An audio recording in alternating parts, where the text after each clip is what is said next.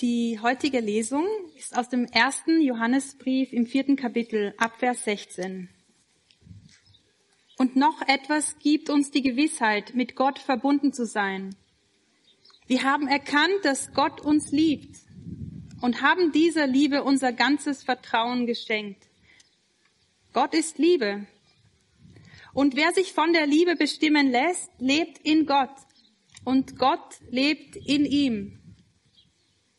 Wenn das bei uns der Fall ist, hat uns die Liebe von Grund auf erneuert. Und dann werden wir dem Tag des Gerichts voll Zuversicht entgegensehen können.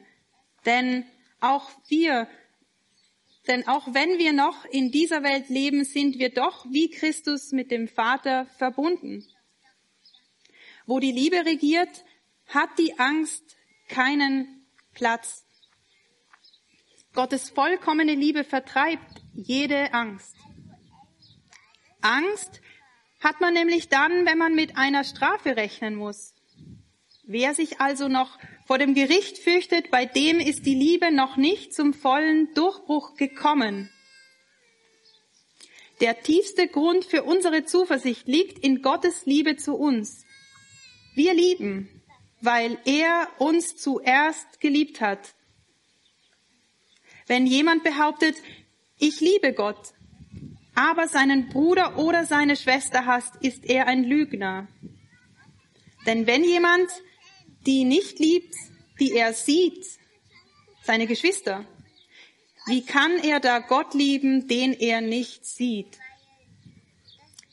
Denkt an das Gebot, das Gott uns gegeben hat. Wer Gott liebt, ist verpflichtet, auch die Geschwister zu lieben. Okay, ähm, ihr lieben Kinder ab drei Jahren, ihr habt jetzt ein richtig cooles, vielleicht auch abenteuerliches Programm dort oben, dort mit Friederike. Wink mal zu uns. Okay, wenn ihr Lust auf ein abenteuerliches, cooles Programm habt, geht es da lang. Ich rede hier, also vielleicht ist es für euch gar nicht so spannend. Für euch andere natürlich schon.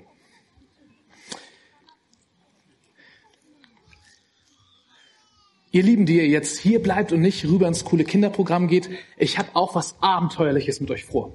Und deswegen möchte ich euch gleich am Anfang fragen, seid ihr bereit für ein Abenteuer? Super, ein paar Ja-Stimmen, wenn du denkst, oh nö, mach nichts, bleib einfach sitzen, denn es geht jetzt erstmal nicht um ein Abenteuer, was wir erleben, im Endeffekt vielleicht schon. Ich möchte euch in dieser Predigt, in der Rede jetzt mit hineinnehmen in ein Abenteuer von einem anderen Mann. Und der hieß Jona und der hat vor ganz, ganz, ganz langer Zeit gelebt. Äh, wir lesen von dem in der Bibel. Also ein sehr altes Buch. Und im Alten Testament, der erste, ältere Teil dieser Bibel, da ist ein ganzes Buch, eine ganze Schrift nach diesem Jona benannt. Und jetzt in den nächsten Minuten nehme ich euch mit hinein in diese abenteuerliche Geschichte, die Jona mit Gott erlebt hat. Und ich werde einen Großteil davon erzählen, nicht alles. Wenn ihr Lust habt, alles zu lesen, das ist super kurzweilig und cool zu lesen, dann schnappt euch die Bibel oder guckt im Internet, da gibt es unzählige Bibelübersetzungen, einfach frei und kostenlos und lest die Geschichte von Jona. Das sind vier kurze Kapitel. Super zum Einschlafen. Oder auch nicht, weil es super spannend ist. Also, Abenteuer mit Gott. Sowas hat Jona erlebt. Und da steigen wir jetzt ein. Ähm, ich habe mir überlegt, ich erzähle euch diese Geschichte in drei Episoden.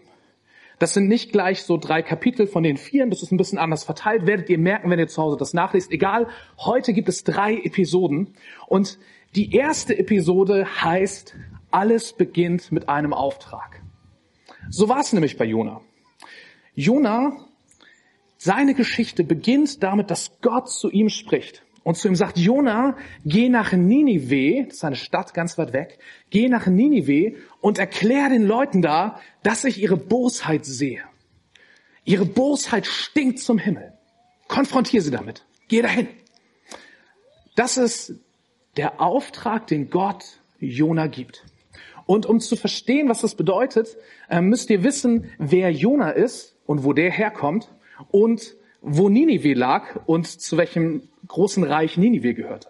Jona gehörte zum Volk Israel. Jona war ein Israelit, später sagte man Jude. Also sein Volk war das jüdische Volk, das israelische Volk. Und dieses Volk war in der damaligen Zeit, vor langer Zeit, immer unterdrückt. Immer standen die in Gefahr, von großen Weltmächten äh, überrannt zu werden. Ähm, und eine dieser Weltmächte, das war das Assyrische Reich. Die Assyrer. Und deren Hauptstadt hieß Ninive. Die Assyrer waren dafür bekannt, dass sie nicht sehr zimperlich mit anderen Ländern umgingen. Die wollten die sich einverleiben, die wollten die überrennen, im Krieg gewinnen und dann wollten sie Tribute und haben teilweise ähm, ganze Bevölkerungsgruppen deportiert, also zwangsweise woanders hin angesiedelt in anderen Ländern. Und es gab ganz grausame Berichte, was die mit ihren Feinden getan haben. Und Israel, zu dem Jona gehört, die waren so ein Land, was bedroht wurde und Achtung, Spoiler, wenn ihr die Bibel weiterlest, irgendwann auch tatsächlich von den Assyrern überrannt und ins Exil deportiert wurde, also zwangsweise weggeführt wurde. Das waren also die Feinde. Und Gott sprach zu Jona, Jona, geh mal zu deinen Feinden in die Hauptstadt von diesem großen Reich und sag dort, ich sehe, wie böse ihr seid. Gott spricht, ich sehe, wie böse ihr seid. Das ist der Auftrag. Okay, das ist ähm, die erste Episode von dem, was Jona erlebt. Und ich möchte euch ja nicht nur erzählen, was irgendwie Jona erlebt hat, sondern auch, was wir damit machen können. Also, ne, warum, warum lesen wir das?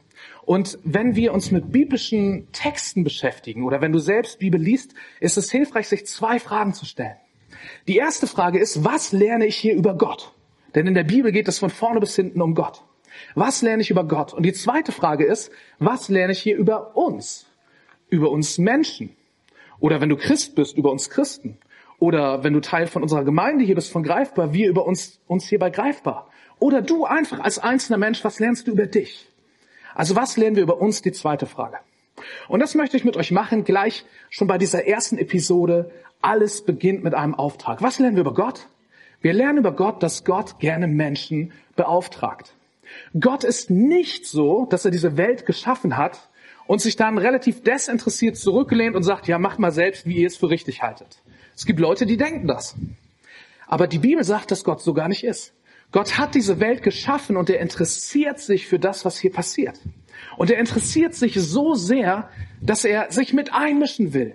Dass er Menschen einen kleinen, kleinen Stups geben will und sagen, hey, macht's doch besser so. Und Gott sieht das Unrecht auf dieser Welt. Damals und auch heute. Und es ist Gott nicht egal. Und Gott sieht auch nicht tatenlos zu.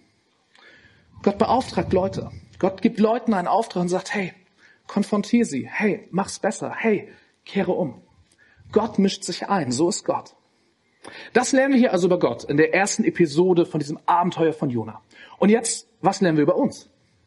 Was kannst du über dich lernen? Ich sag's mal ganz direkt an dich gerichtet. Gott hat etwas mit dir vor. Gott hat etwas mit dir vor. Und es muss nicht so abgefahren sein wie das, was Jona erlebt. Ne, geh mal ans andere Ende der Welt in so ein feindliches Gebiet und konfrontiere die mit ihrer Ungerechtigkeit. Das kann im ganz Kleinen sein. Und wenn du nicht genau weißt, hey, was hat Gott mit mir vor, dann gebe ich dir ein paar Tipps, wo ich mir sehr, sehr sicher bin, dass das dich in die Richtung führt, herauszufinden, was Gott mit dir vorhat. Nämlich fang da an, wo du bist. Also Vielleicht hast du Familie. Wahrscheinlich, vielleicht auch nicht. Aber wenn du Familie hast, fang in deiner Familie an. Den anderen in deiner Familie gegenüber kannst du Liebe entgegenbringen. Und du kannst versuchen, deiner Familie zu dienen.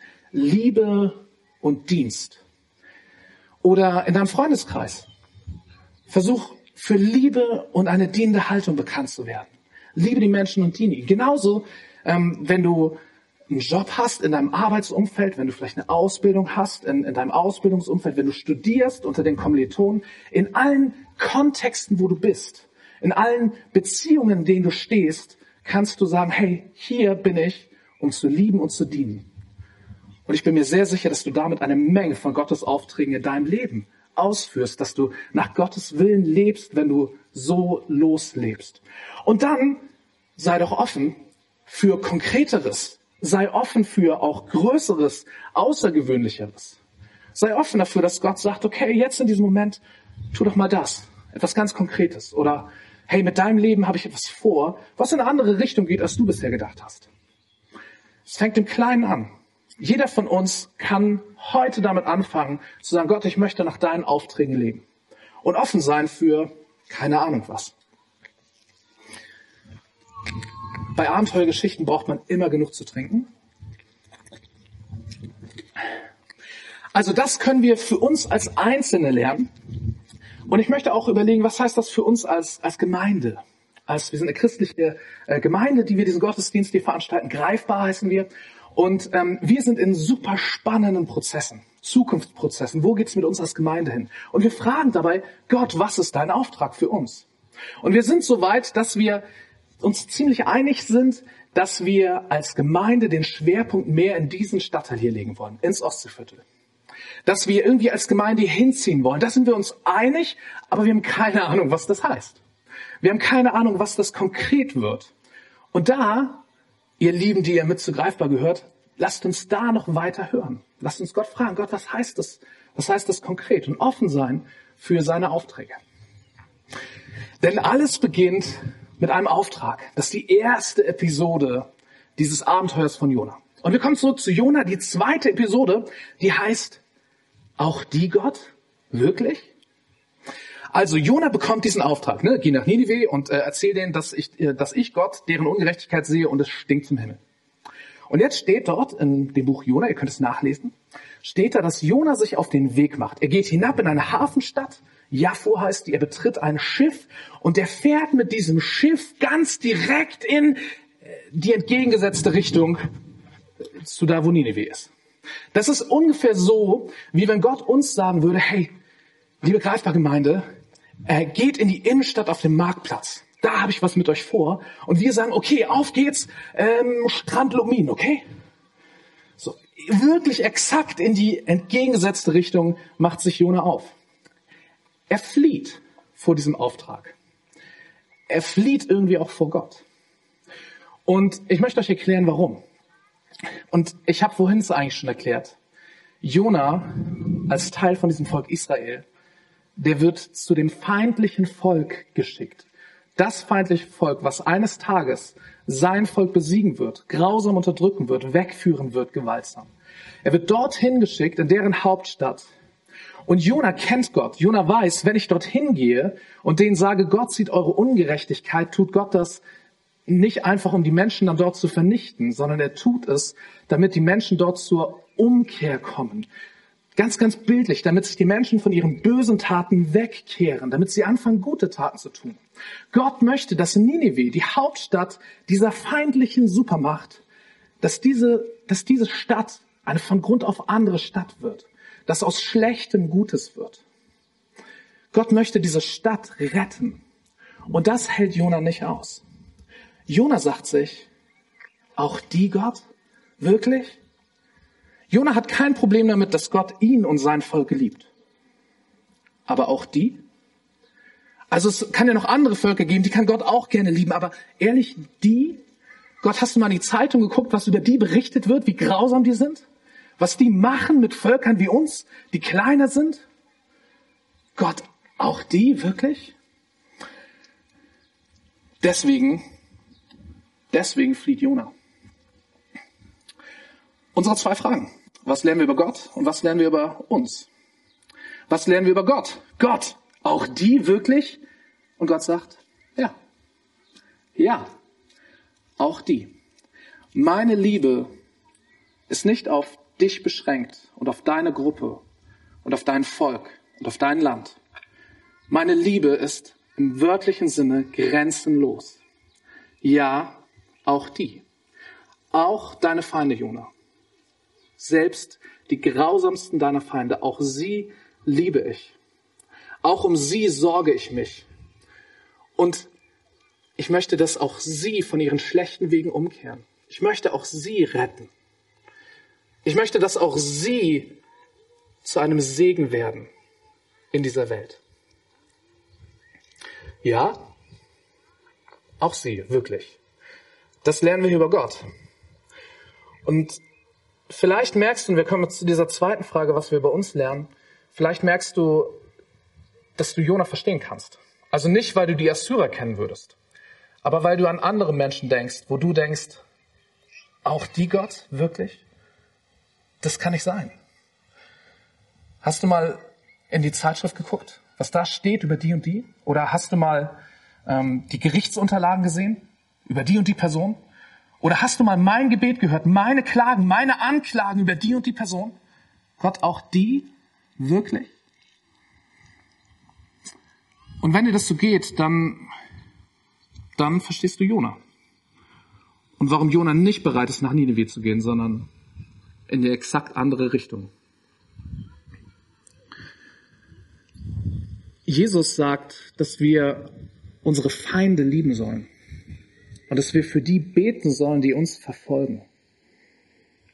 Und das ist ein heftiger Anspruch. Es zeigt uns, wie Gott ist und wie Jesus ist, weil er das tut. Wenn du in der Bibel liest, was Jesus tut, dann siehst du, ja, Jesus ist wirklich jemand, der von Herzen auch seine Feinde geliebt hat. Der am Kreuz, als er ans Kreuz geschlagen wurde, noch gebetet hat, Herr, vergib ihnen, denn sie wissen nicht, was sie tun. Aber wir kommen sehr schnell an unsere Grenzen. Und es gibt Menschen, da haben wir einfach selbst eine so persönliche Geschichte, dass wir selbst sicherlich die Falschen sind, um zu ihnen hinzugehen und zu sagen, hey, Gott liebt dich. Aber auch diese Menschen stehen nicht außerhalb von Gottes Liebe. So herausfordernd das für uns ist. Ich möchte auch wieder drüber nachdenken, was das für uns als Gemeinde heißt. Wir wollen ins Ostseeviertel ziehen, wissen nicht genau, was das bedeutet. Aber ich möchte euch, die ihr zu Greifbar gehört, einen Satz sagen, der mir ganz, ganz, ganz, ganz, ganz, ganz wichtig ist. Und deswegen sage ich ihn gleich zweimal oder dreimal, mal sehen. Und dieser Satz lautet, hier in diesem Viertel, hier im Ostseeviertel, wirst du keinem Menschen begegnen, den Gott nicht liebt. Hier in diesem Viertel gibt es keinen Menschen, der von Gottes Liebe ausgeschlossen ist. So unsympathisch dir manch einer vielleicht sein mag.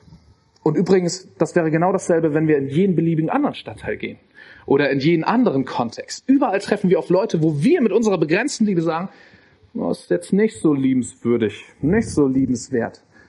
Aber wir treffen keinen Menschen, egal wie unsympathisch uns Menschen sind, egal wie verachtend unsere ersten Gedanken und Gefühle sind, egal wie problematisch und falsch wir Dinge im Leben anderer Menschen sehen, wir treffen keinen Menschen, der nicht von Gott geliebt wird.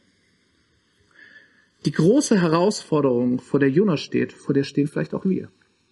Also ein letztes Mal dieser Satz. Liebe Greifbar-Gemeinde, wenn wir hier im Ostseeviertel immer mehr den Fokus hinlegen, hierher ziehen, hier wird es keinen Menschen geben, den du triffst, der von Gottes Liebe ausgeschlossen ist. Und das ändert, wenn wir das wirklich verstehen und das in unser Herz fällt, ändert das auch die Art und Weise, wie wir über Menschen denken, wie wir über Menschen reden und wie wir uns Menschen gegenüber verhalten. Auch die Gott wirklich ja, Episode 2. Die dritte und letzte Episode. Und jetzt wird es richtig abenteuerlich. Die dritte und letzte Episode heißt, worauf es letztlich ankommt. Und jetzt geht's so richtig los. Ne? Bisher ist ja noch nicht so viel passiert mit Jonah. Er hat den Auftrag bekommen, ist runter auf ein Schiff gegangen in die andere Richtung. Und jetzt, jetzt wird es wie in einem Actionfilm. Jonah ist also auf diesem Schiff in die falsche Richtung. Und Gott denkt sich, nö. Und lässt einen riesigen Sturm heraufziehen. Ein Sturm, der so heftig ist, dass die Seeleute auf diesem Schiff, wirklich erfahrene Seeleute aus aller Welt, aus allen Nationen, dass die Angst um ihr Leben bekommen, dass die sagen, hey, wir sind kurz davor, hier un unterzugehen. Und die Seeleute aus allen möglichen Ländern fangen an zu beten, und zwar zu ihren Göttern, zu den unterschiedlichsten äh, Göttern, an die sie glauben. Äh, die hatten unterschiedlichste religiöse Vorstellungen. Sie alle flehen ihre Götter und Gottheiten an, ums Überleben. Jona, der schläft übrigens gerade unter Deck. Ihr müsst es, ihr müsst es nachlesen. Ich lasse ein paar spannende Details aus. Äh, Jona kommt jedenfalls zu der Erkenntnis, hey, dieser Sturm hier, der ist da wegen mir. Also weil ich gerade Gott ungehorsam bin. Ne? Der will, dass in der Ninive gehe, ich andere Richtung. Jetzt hat er einen Sturm aufziehen lassen. Und er sagt zu den Seeleuten, hey, ihr müsst nicht weiter beten, ihr könnt mich einfach nehmen und über Bord werfen und dann wird Gott euch verschonen. Ich kenne diesen Gott. Er ist der wahre Gott, der einzig wahre Gott, der der Himmel und Erde geschaffen wird. Werft mich über Bord und ihr werdet überleben. Und die Seeleute in ihrer Angst, in ihrer Verzweiflung, in ihrer Panik, in ihrer Not nehmen Jona und werfen ihn über Bord Jona geht unter und in diesem Moment ist der Sturm schlagartig weg. Und die Seeleute beten Gott an. Nicht mehr ihre Götter, sondern den Gott, von dem Jona gesagt hat, das ist der einzig wahre, das ist der Schöpfer von Himmel und Erde. Der Gott, der sie gerettet hat.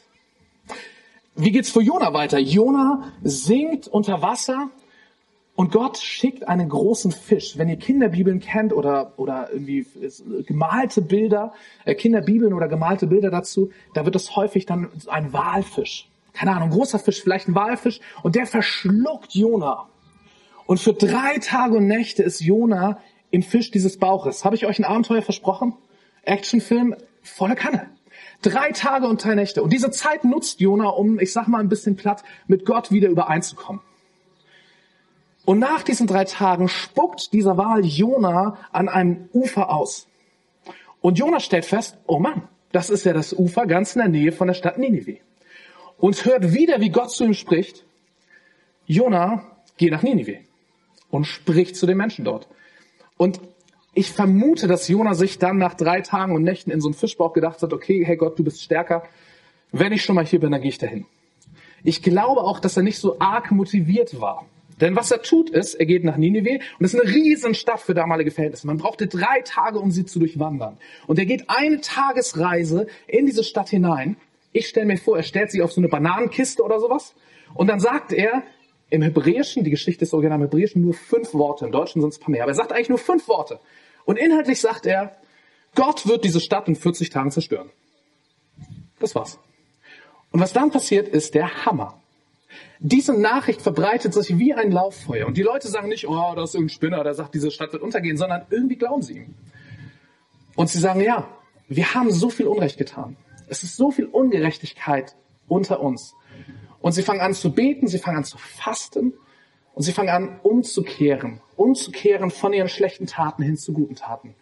Und Gott verschont diese Stadt. Und das, was Gott von Anfang an wollte und was Jona geahnt hat, genau das passiert. Das ist die dritte Episode. Und wieder die zwei Fragen, was lernen wir über Gott und was lernen wir über uns? Was lernen wir über Gott? Über Gott lernen wir, dass es Gott nicht nur nicht egal ist, was in dieser Welt passiert, dass er nicht nur Menschen schickt und Menschen beauftragt, damit Dinge anders werden, sondern dass er das auch selbst bewirkt. Gott will nicht nur, dass es besser wird, er tut es auch. Denn das, was dort passiert, das ist nicht die Leistung von Jona. Wenn du eine Tagesreise in die Stadt gehst, dich auf eine Kiste stellst und fünf Worte sagst und danach die ganze Stadt sich bekehrt, ist das nicht deine Leistung, sondern es passiert, weil Gott das bewirkt. Weil Gott sich in diesem Moment zu Jona stellt. Und was heißt das für uns? Das, worauf es letztlich ankommt, ist gar nicht so sehr, was wir tun. So wie bei Jona. Wenn Jona gedacht hätte, es kommt auf mich an, und voller Motivation nach Ninive gegangen wäre, hätte er Folgendes vermutlich getan. Er hätte sich gesagt, das ist eine Stadt, die ist riesig. Man sagt drei Tagesreisen. Ich nehme mir zehn Tage Zeit. An jedem Tag spreche ich an drei öffentlichen Orten, an großen Plätzen, wo möglichst viele Leute mich hören. Über Stunden versuche ich die Leute dort argumentativ zu überzeugen, dass, dass sie ihr Leben anders machen müssen. Zehn Tage lang, jeden Tag an drei Orten, das macht 30 Plätze, dann habe ich vielleicht eine Chance, von 70 Prozent der Leuten gehört worden zu sein, wenn ich Glück habe. Auch Leute, die wirklich wichtig sind, mit Einfluss bis hoch zum König. Und wenn es richtig, richtig gut läuft, dann hören die nicht nur diese Botschaft, sondern sie glauben ihr auch und es verändert sich irgendwas, so ganz allmählich, prozesshaft oder so. So wäre Jona rangegangen aus eigener Kraft, aus Strategie, aus ich krieg das hin. Ich glaube, er war eher demotiviert, aber jedenfalls war er nicht übermütig. Er hat nicht gedacht, ich schaffe das, sondern er hat sich dorthin gestellt, hat gesagt, was, was Gott ihn beauftragt hat, und es passiert ein Wunder. Es passiert eine Reaktion, die weit über das erwartbare Menschliche hinausgeht. Denn letztlich kommt es nicht auf uns an, sondern auf Gott. Und jetzt ein, ein letztes Mal, liebe Greifbargemeinde. Wenn wir hier ins Ostseeviertel ziehen, wenn wir weiterhören, was heißt denn das konkret? Und auf Gottes Ruf hören, dann kommt es im Letzten nicht auf das an, was wir tun. Wir werden Dinge tun. Wir werden auch über Strategien nachdenken. Und wir werden weiter beten und hören. Und äh, wir werden nicht das Schiff in die falsche Richtung nehmen. Hoffe ich. Würde ich gegen werben. Ich mag nicht in Fischen sein. Aber es kommt im Letzten nicht auf das an, was wir tun, sondern auf das, was Gott tut. Und wenn wir treu sind, wenn wir das tun, wozu Gott uns beauftragt, dann kann es passieren und ich bete, dass es passiert. Und ich hoffe das und ich glaube das, dass Gott sich dazu stellt. Dass Gott sich mit dem verbindet, was wir tun. Und dann passieren Dinge, die weit über das hinausgehen, was wir erwarten können. Liebe Greifbar-Gemeinde, wir sind nicht besonders viele Leute bei Greifbar. Und dieses Viertel hier ist verglichen mit uns riesengroß. Aber ich wünsche mir zu sehen, dass dieses Viertel hier verändert wird von Gott. Das schaffen wir nicht aus eigener Kraft. Aber ich wünsche mir zu sehen, wie hier, wie hier riesige Veränderungen passieren, die so offensichtlich Gottes Wirken sind, dass man das kaum leugnen kann. Ich wünsche mir, dass da, wo Ungerechtigkeit ist, dass daraus Gerechtigkeit wird. Dass da, wo gerade noch Lieblosigkeit und Streit ist, dass dort Liebe hinkommt und Versöhnung. Ich wünsche mir, dass das so weit um sich greift, dass man sagen muss, ja, auch die Gott, wirklich, alle, ja, du liebst und wir lieben auch, weil du uns zuerst geliebt hast. Das ist ein Riesenabenteuer. Und ich frage euch ein letztes Mal, was ich euch am Anfang gefragt habe, seid ihr bereit für ein Abenteuer? Und jetzt meine ich nicht nur das Abenteuer von Jonas, sondern auch unsere eigenen Abenteuer mit Gott in unserem Leben und unser greifbar Abenteuer hier im Ostseeviertel, was immer das heißt. Seid ihr bereit für ein Abenteuer? Und wenn ihr bereit seid, dann dürft ihr ängstlich oder hochmotiviert, zaghaft oder begeistert sagen Amen.